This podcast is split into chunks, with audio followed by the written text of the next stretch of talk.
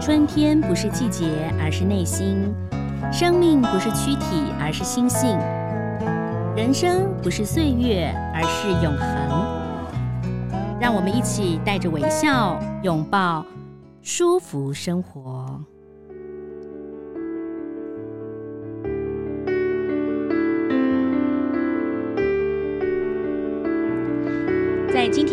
我们人间福报舒服生活很高兴为大家邀请到林怡晨老师啊，他最近呢，呃，在亲子天下出了一本书，叫做《怡晨老师的高效时间管理课》，欢迎老师百忙之中哈抽空哈跟我们连线，老师你好。啊，你好，各位听众，大家好，我是依晨。哎，为什么说要百忙之中？因为小学老师真的非常忙碌。其实每每个地每个阶段的老师都很忙碌，但是老师您是导师嘛，对不对？然后你又教导，现在是三年级、四年级，之前是五六年级啊。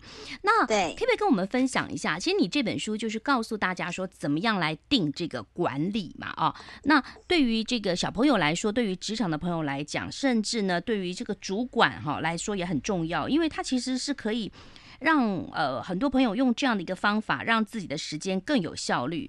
但是我对于老师的人生经历呀、啊，好好好奇哦，可以帮我分享一下？我看你写说，您三十五岁之前都负债，是不是？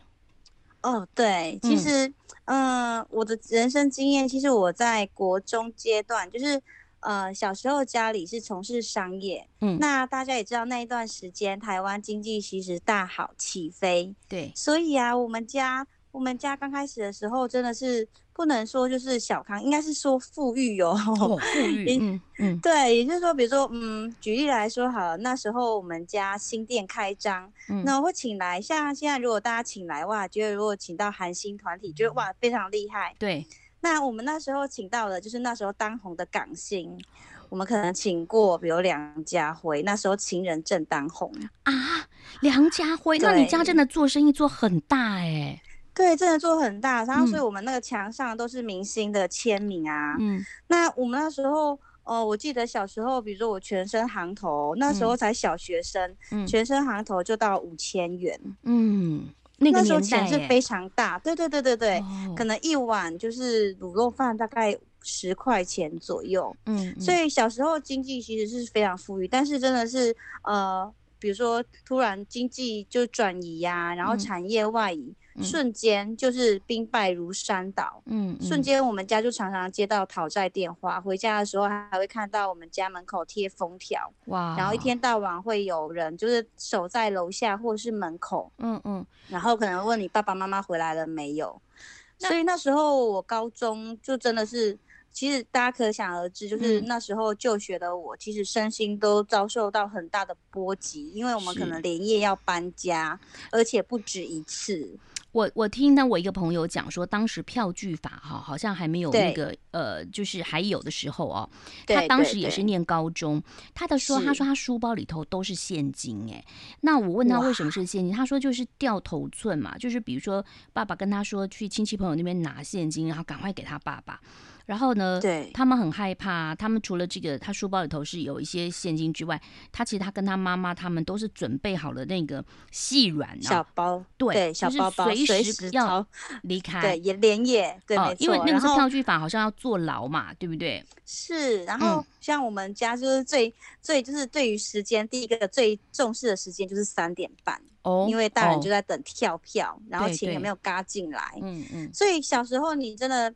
不要说我那时候读高中，不要说念书了，真的、嗯、连生活都起了非常大的变化。嗯，嗯，那所以导致于我到呃大学的时候，除了就是你你你当然学费就没有办法，一定是就是就学贷款嘛，然后连生活费你可能要自己张罗。嗯，嗯，那那时候面对我们家这样子很大的巨变，我甚至希望说我可不可以有能力，可以回家，就带那可能就是回馈我们家，可能汇钱回家什么。嗯嗯。所以其实，在这一段经历当中，当时候不觉得，当时候只有觉得非常的痛苦，因为你那个债务会一笔一笔出来，嗯、甚至于你会看到很多人情冷暖，比如说，但是、呃、你当你有有钱的时候啊，对对对、呃。但是老师，我看您书上写到说，你国中的时候，其实你是考上了台中女中、欸，哎，对，我国中成绩算是很优异这样。哦，然后到了，所以考上台台中女中，因为就呃我们就连夜搬家，然后所以离学校很远，然后加上家里常常漏水，嗯、然后一天到晚有讨债，然后我回家之后还要帮助家里的生意，所以我其实也真的无心念书啦。嗯、所以后来大学也没有考得很好。嗯、对，嗯，但是我觉得这个经验就是说不是每个人都有，你等于从。呃，你起码就是从家里头非常富有到国中开始，然后可是你还是继续选择升学念书啊。虽然你说要帮家里，但你大学还是完成了学业嘛，对不对？那是什么动力？是什么动力推着你可以这样子呃继续的去找寻自己的理想呢？哦，我觉得这个问题问得很好哎、欸。其实我一直在想说，嗯、其实我觉得后来看到很多学生，我觉得有几个因素。第一个是在我人格养成最重要，就是国中到高中这一段。呃，这一段其实我是有，呃，爸爸妈妈有给我足够的爱跟安全感，所以我其实是在高中的时候才面临这样人生极度的可能呃安全或者是生存的威胁，所以我其实是比较后面才遇到，已经在我已经成长到一定心里有足够的力量的时候。嗯，那第二个是我觉得从小到大我爸爸妈妈给我的一些教育，我觉得是非常感谢他们，因为他们都会很信任我，很支持我去做我想要做的事情，嗯哼，所以他也会给我足够的安全感，即便我面对这么大，我可能从来没有遇过的挑战，嗯，我还是觉得我可以有能力去试看看，嗯，所以造就我后来到大学，我还是会很希望有勇气，嗯，有那个底蕴可以去思考，我要我想要完成怎么样的人生，我不应该因为这样子可能是人生的一个大浪，就失去我对所有人生的盼望，是，所以。所以怡晨老师其实对老爸妈给你的爱很多嘛，就是呃，就是从成长开始，所以其实他就是可以慢慢。我觉得这种父母给的爱啊，就像我我听过李涛李艳秋曾经说过，他说夫妻呀相处就像一本存折，你给他的爱你就存进去，那你中间可能有争执，你可能会提一点款提一点款，但是存折永远是正的哦。那父母亲给你的爱就是如此啊。到当然国中高中碰到的挫折，你可能会。呃，彷徨，但是你会想到爱哦。那但是对于很多朋友来讲哦，就是 有些人不是像你这样子那么的抗压性的。你知道，是。一个家庭可能有五个孩子，同样面临同样的问题，父母给同样的爱，但是有的孩子总是觉得不够，或者是觉得不公平，或者是觉得猜疑哦，或者是觉得怀疑，或者不信任，或者反抗。那就您现在在教学的过程当中，要怎么样让这些孩子有安全感呢？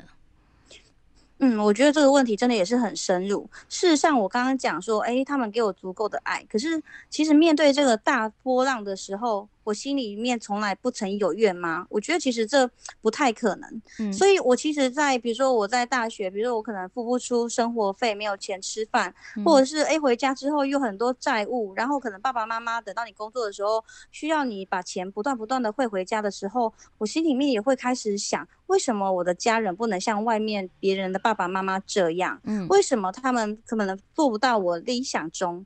所以其实这段路，我事实上其实也走了很长一段。嗯，后来我其实是在书里面，或者是在不断不断的生活中开始去思考。嗯。说真的，我们有的时候对于父母自己会有很多理想的父母的存在在我们的心里面。对，我可能希望哦，我爸爸妈妈都要很了解我，或者是我爸爸妈妈可以提供我所有一切所需要的。嗯。可是事实上，比如说我自己当成爸爸妈妈，你会发现没有两个人是完全一模一样，没有一个人可以完全满足另外一个人。嗯。可是不管嗯，我觉得父母是不能选择的。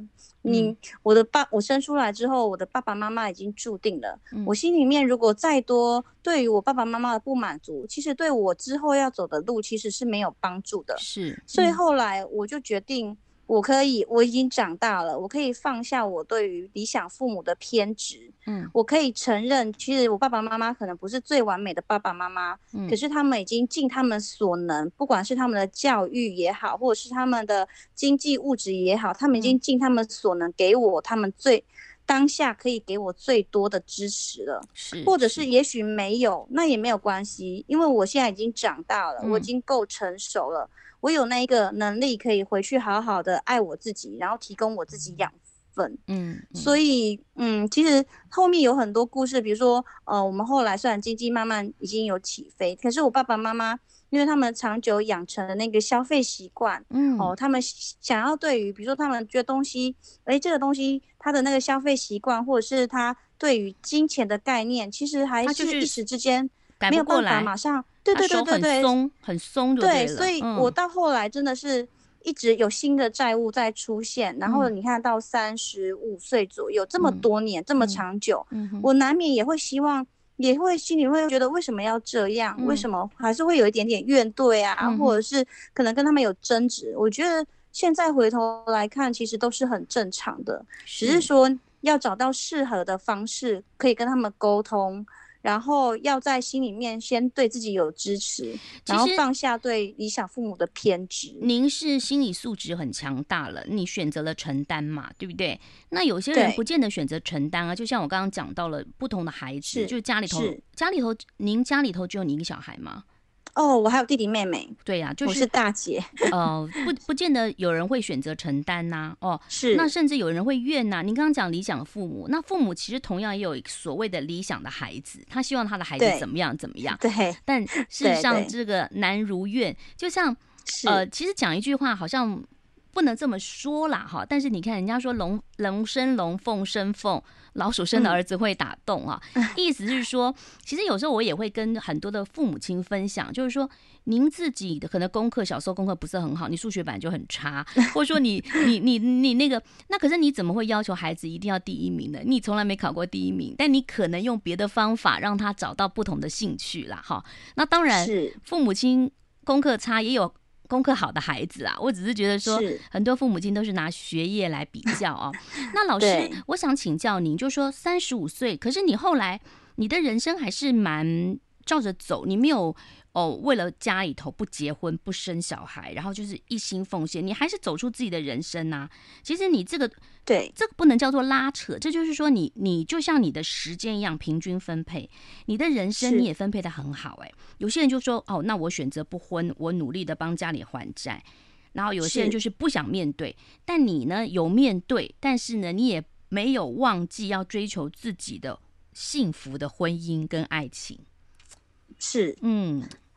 很蛮蛮佩服你的，你知道吗？就是你分配的很好，就像你这个时间管理一样，你的感情也有管理耶。我觉得其实真的还是蛮感谢这段经历，因为虽然就是我常常觉得挫折就是上天给的礼物，可是它刚开始包装的很丑，嗯，可是如果你愿意承接，我在里面其实厘清了很多我对于时间、金钱、关系、父子甚至亲子很多的关系，嗯，你知道在这。庞大的金钱考量下，你会看到很多的人性。嗯，那我就一直不断在想，我很想要，因为你看人生这么珍贵，我们只有一趟旅程。嗯，你如果把时间都花在抱怨、焦虑或者是挫折那边，其实我觉得太可惜了。所以我好想要看看可不可以兼顾，就是我不是我想要全部都拿，我也可以想要活出我自己的人生，甚至于有没有机会是可以带着我的家长或者是我的弟妹，也可以走出他们的人生。这是我。我很想要做，所以我就把这一这一段的历程，就是包装成一本书，嗯、然后把它写下来。就是，嗯，我觉得每个人，当然，我觉得我事实上我可能就是幸运的很多，有很多的贵人帮助我。可是我觉得每个人，如果你只是在那边跟人家比较，比如说像刚刚主持人说的，哎、嗯欸，我就比较我的小孩跟别人比较，其实比就是两两把刀。对，你不管怎么比，嗯，就是。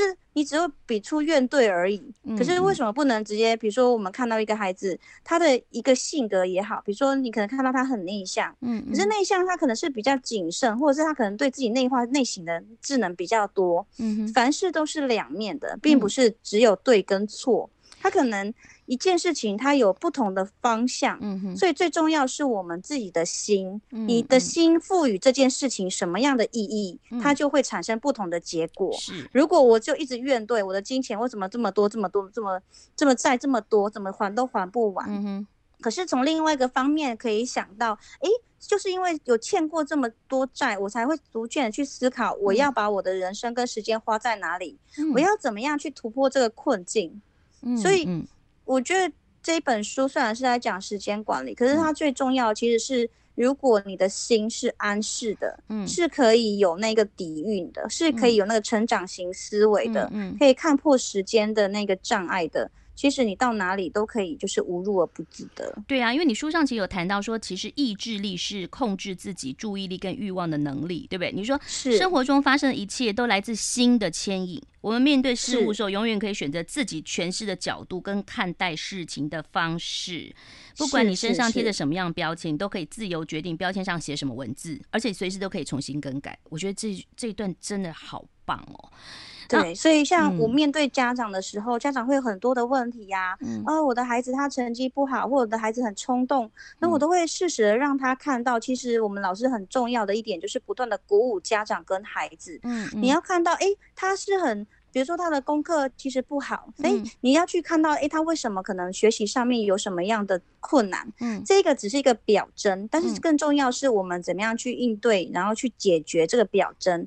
那另外是，哎。我们要看到的并不是他的现况，因为站在时间上面来讲，他的时间是不断不断往前的。嗯，很多人的挫败是困在当下的这个点。是，可是如果你可以拉长时间看，你会发现，如果你的方向是正确的，这孩子是会进步的。嗯，我们不是要跟人家比较，可是我们可以跟自己比较。今天线下的这个时间点，跟比如说十天后、一个月后、一个学期之后，这个孩子的成长。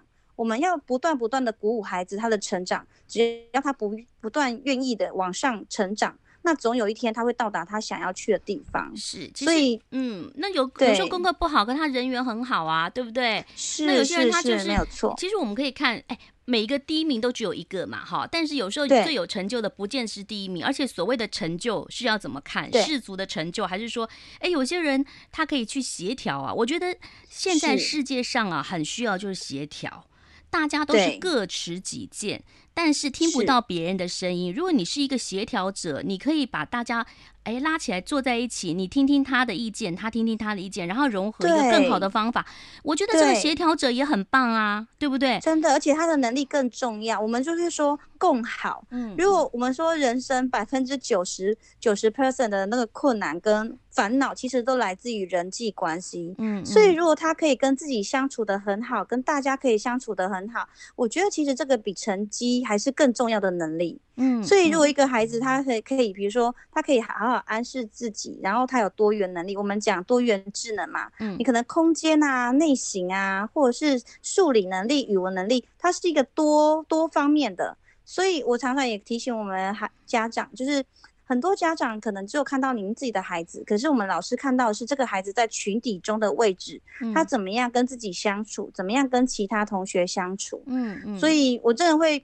因为现在很多的，比如说资讯也好，或者是很多的社群媒体也好，会变成大家都非常的焦虑。诶、嗯，如果我的孩子没有怎样，是不是就是怎样？嗯，其实你拉长时间，我们看一个孩子，我在小学看孩子是六年嘛。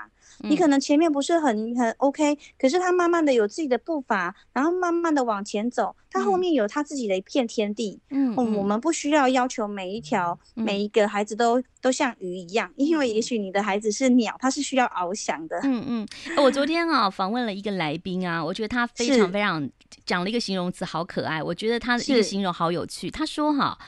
他说：“要每个人都要放在同一个位置，每个东西都有一个功能哦。那比如说，有些人就放错了嘛。举例说呢，诶，冷气呀、啊、跟冰箱其实都是会有有凉爽的感觉。那你明明就是一个电冰箱，可是你要做冷气的功能，所以你就把你的冷呃冰箱开开，就跟说大家来来来，你在冰箱前面吹，好凉好凉。最后冰箱耗尽了能量哦，因为它的功能不是这样。哎，我觉得比喻蛮好的，哦，我真的觉得好有趣哦。”好，那我们终于可以回到这个《亲子天下》这本书。其实尹晨老师最近好多的演讲，然后呢，您这本书叫做《高效时间管理课》，对不对啊？是。那因为呢，我刚刚讲到你的人生过程嘛，您那上上有跟我说，你平常一到五要在小学上课，你六日还要做这个是水果吗？还是什么？你哦，网拍吗？婆家，呃，婆家，婆家是种植葡萄，然后一年有两季，哦，所以就是要去帮忙出货，哦，或者是当社群小编。对，你真的是很厉害耶！所以我们就来谈谈时间管理，里面有好多好多不同的时间管理。你从一开始有讲到，很多人叫什么番茄啊，番茄时间管理法，那个就是比较、哦、番茄钟，番茄钟就是大家比较会知道的哈。嗯、先先提一下番茄钟好不好啊？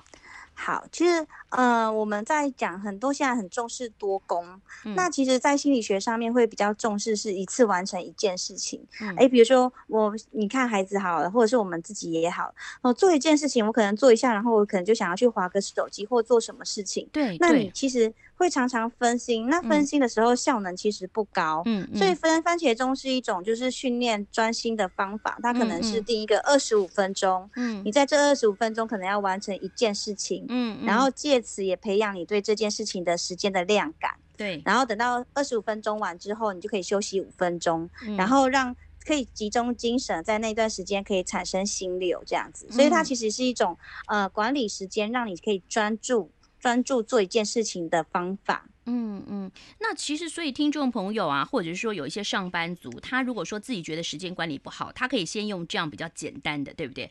二十五分钟，二十五分钟这样子管理。对，嗯、但我知道现在其实上在职场上，你也很难有找到一个二十五分钟，你可能做一下下就会有人来找你呀、啊，哎，做别的事情，或者是有对，嗯、或者是有电话，或者是有信信件进来之类的。嗯，哦，所以其实，在沟通上面、协调上面，可能也要去看各个工作状况去做调整。嗯，哦，举举我自己为例，比如说，哎，我就会跟我的同事就是沟通，或者是家长沟通，就是如果你真的很紧急，就是请你马上要打电话，因为我可能上课，我可能也不可能常常看 LINE。对，那你如果说你看 LINE 的时间常常频繁去看 LINE，其实你也会打断你自己工作的结构。嗯嗯，所以我会比如说我可能用社群媒体或者是看 LINE 的时间，会把它集合在同一个时间，可能中午就看家长有没有什么比较不紧急的事情，然后再统一处理。其实这个 LINE 跟手机啊，很多人就是疑惑，本来就好好的，你就是二十分钟，但你就会不知不觉的。变长了，你知道吗？哦，对，然后你就无意识的，然后就去看，然后看看别人什么，然后你就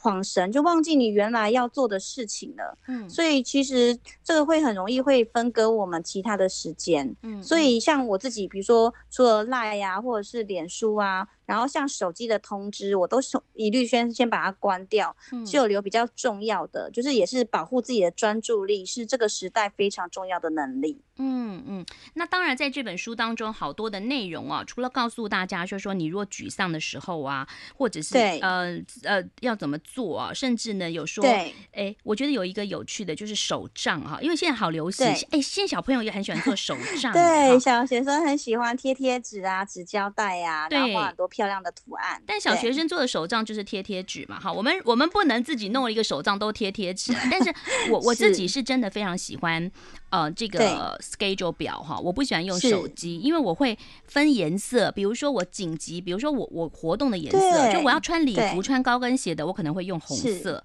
那我用录音的话就温和一点，我就用黄色的荧光笔，让我可以区分哪一天要化妆，哪一天不化妆。其实这个手账的时间，我们也可以当用手账做一个管理大师哈。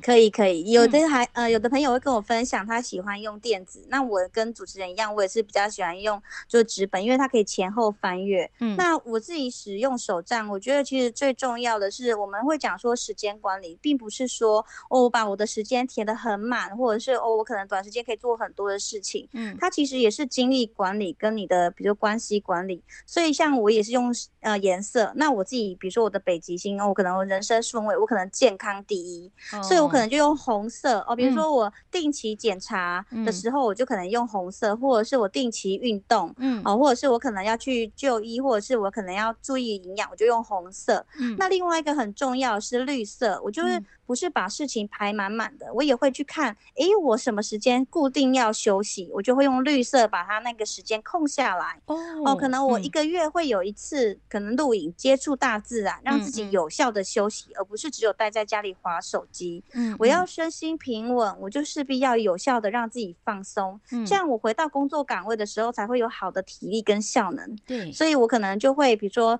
大一个月，我可能就是露营或者是户外踏青，嗯，短时间。比如说一个小时，我可能就是冥想，嗯、或者是可能运动，嗯、或者是可能就是呃看一些自己喜欢的书，嗯、哦，或者是洗个头，那可能最近可能压力比较大，我可能按按摩之类的，嗯，我就会有意识的用绿色填在我每一周什么时间，嗯，好，让自己可以有自己的一个 me time，让。不要一直就是虚耗，因为这样就可能会造成刚刚主持人说的，其实可能就过度的消耗，然后变成倦怠，然后变成你就很多的情绪就卡在那边，嗯嗯，反而对自己的身心都是很大的伤害。嗯嗯，那当然你自己还有三个小孩嘛，对不对？对。你在学校呢，下课之后感觉上有的老师就可以回去了，就是哦，但是呃小孩大了，但你的小孩还是小的哎。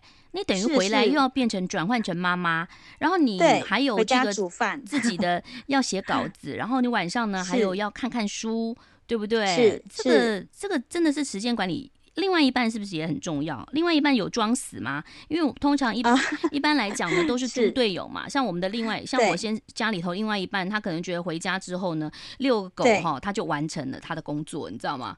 他的工作就是遛狗而已。是我另一半其实是学校主任。那疫情之下，其实行政人员也真的是很疲于奔命，有很多的事情，所以对大部分他也是会帮忙。但是我我会觉得。我会自己就是很尊敬全职妈妈，因为她的时间可能会分割，嗯，所以我在书里面找到我自己的方法是，我会不会跟孩子晚上九点就就寝，然后我大概四五点就会起来，嗯、那四五点到上、嗯、就是呃上班大概七点左右，因为还要做做早餐嘛，嗯，这边大概一个多小时，我就会把它拿来就是不受干扰，然后我会赶快完成我其他的作业，比如说演讲的简报制作，或者是专栏的书写，还有新书的构思，我。会把它放在那个阶段，那等到下班，就是呃，我会在下班之前把班上比如联络家长啊，然后其他行政工作全部在四点那一刻哦、呃、高效完成，然后回家之后，我就会开始就是呃做一个妈妈，所以我的我的角色切割，我就会这样去切割，我会觉得。专心做一件事情，因为如果你回家你还觉得哦，我还欠什么稿子，或我怎么样，嗯、其实你的身心不平稳，很容易会对孩子不耐烦。嗯，我们不要来吵我，或者是你们可以让妈妈安静吗？可是。如果我已经先支付自己，我把很多事情放在早上那一、嗯、那个时间完成，嗯、回家我就可以尽情陪孩子运动啊，嗯、跟他们讲话啊，嗯、跟他们共读啊，嗯、陪他们泡澡啊，你就会发现，哎，我已经把最重要的时间放在清晨那一段时间，嗯、回家这段时间我就是放松，然后当一个妈妈。那如果有看书的时间，其实是孩子也在看书，嗯嗯，所以就会变成哎。家庭的气氛也会好很多，那我也不会去就焦虑说为什么另另外一半都是猪队友，他什么事情都没有做，因为我知道他也需要休息。会不会孩子说好无聊，我不想看书？因为老师的孩子很乖嘛，那有些孩子真的就说啊又要看书吗？你在看书，然后他就在那边家里头晃来晃去。哎，有的小孩子是无无意识，然后。就是你要帮他规划，因为不是每个孩子都这样。虽然您说家教很重要哈，培养很重要，就像我说的，是一个家里头五个小孩，真的有五个不同个性，可能两三个跟你在看书，两三个就在吵闹，或者是说好无聊哦。然后你说你去跳绳，不要，那你去什么？不要。好，对，其实老师的孩子并不是就比较乖，就是我们会从孩就是学生身上。就是得到很多的想法。那比如说我的孩子，比如说幼儿园开始，我就会慢慢让他发现说，嗯、就是我会从，比如说有一本书真的就叫做《好无聊》，我就会让他，或者是七个好习惯儿童版，嗯、里面就有提到无聊是你自己的事情，是你自己的责任，你的时间不需要就是。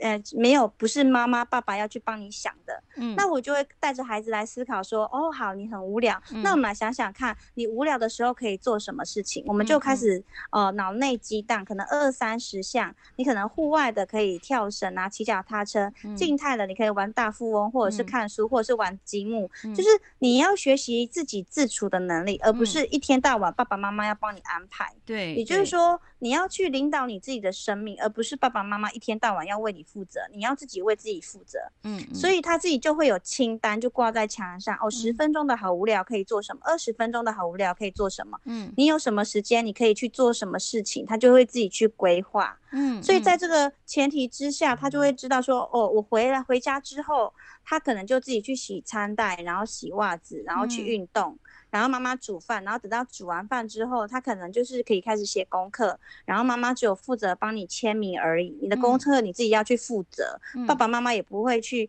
就是盯在你后面一直催促你，因为那个是他的责任。嗯，从小建立这样的习惯，那有些爸爸妈妈就问说，哎、欸，那如果他已经大了还没有这样习惯，怎么办？嗯，其实任何时间都来得及。比如说我曾经也会遇到，嗯、比如说我线上课的时候，呃，大大的两个姐姐都在上线上课，小的孩子真的是他那时候才幼稚园小班，对了，嗯。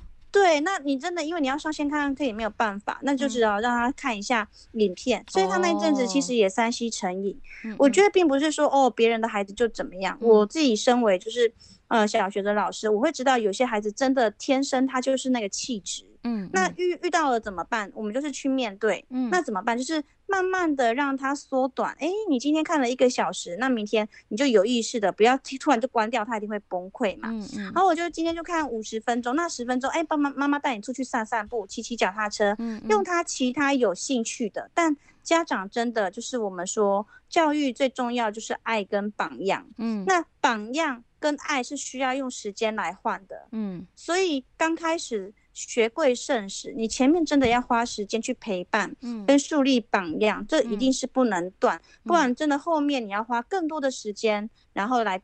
就是扭转他的习惯。是，那当然，在这本这个高效时间管理课，不是仅仅告诉你说，哎，我要第一个做什么，第二个做什么，因为里头其实有很多有智慧。比如说，人生会碰到挫折嘛，哈，那你就算自己做了管理，你还是不见得说，哎，我弄了一个 schedule 表，发现我全部都不能做。我我最害怕的那种，你知道，我说我不喜欢跟团去旅行的原因就是这样，是就是说。他会跟你说九点去哪，十点去哪，十一点去哪。可当你九点去那个地方的时候，你想继续留下来啊？所以我觉得这个人生当中或你的规划表当中，就像老师讲到，还是中间要留点空白。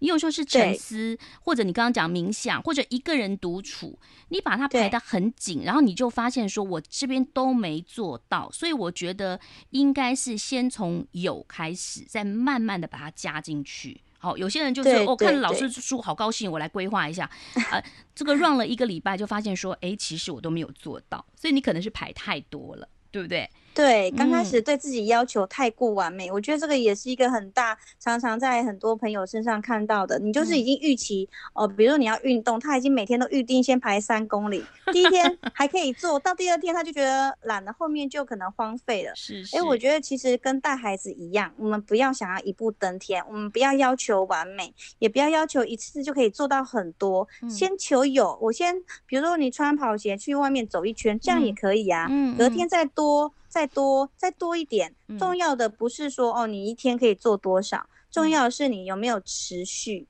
偶尔断掉一两天也没关系，所以说后面要记得再接回来就好。嗯，所以。我觉得其实很多，呃，我在看到，比如说很多朋友给我的讯息，都会发现每个人对自己内心都太多的要求跟苛责，还有自责。嗯，我觉得这些能量其实都是负面的能量。嗯，我都会希望大家可以对自己可以稍微宽容一点，或者是在心里面不断的鼓励自己，对自己温柔一点。然后重要的是，你可以看到，诶，你今天这件事情做得不好，没有关系。那重更重要是，哎，哪里做的不好？有没有其他的方法可以帮助自己可以做得更好？嗯，或者是有没有其他的方向，或者是你就不断不断去找路，然后来克服这个难关，嗯、而不是在心里面就苛责啊，我就是没有意志力啊，我就是没有时间管理的概念啊，我就是不行，我就看到别人啊，我就是没有办法像他这样。我觉得其实这样对自己都是一种伤害。可是人生已经这么短了，我们真的没有太多的时间把这些时间花在苛责自己、指责自己身上，而是想想想看有没有方法可以做更好的自己。然后我觉得最重要的时间管理就是你有没有很多的时间可以去做你真心想要做。然后真心盼望的事情，然后把这些事情放在每天的方格里去实践，然后活出你今生的意义。嗯、是活出你今生的意义。先想想思考你这一辈子想要做什么哈，然后呢，不要给自己太多的苛责，然后也不要被这个价值观呐，就是有些人其实每个人都不同嘛，不要说哎我邻居这样，哎我隔壁那个第一名这样，我就要这样子做啊。对，不要比较，不要比较，而且最重要就是说你自己呢，就是要看看你的人生是。想要怎么走，活出自己人生的意义啊！所以这本书呢，不仅是高效时间管理课，也是一个我觉得也是一个人生的这个分享的书。那同时，我们也要提醒所有的朋友，就是说你的节奏并不代表别人的节奏。哈，对，就是孩子也是，对，孩子也是，你的员工也是，你知道吗？像我婚姻十几年啊，我慢慢的有这个相处。太了解，比如说，我想做一件事情，我跟我的先生讲，我先生说好，马上做。他的马上做可能是五分钟，但赵婷我自己的马上做可能就是五秒钟哈。所以你你要知道，或者是说我后来就沟通说好，我几分钟后做，就把它讲清楚。那因为你的期待。跟别人的期待是不同的。你觉得爬上了象山就是很高的山，有些人觉得喜马拉雅山我才是要挑战的哈。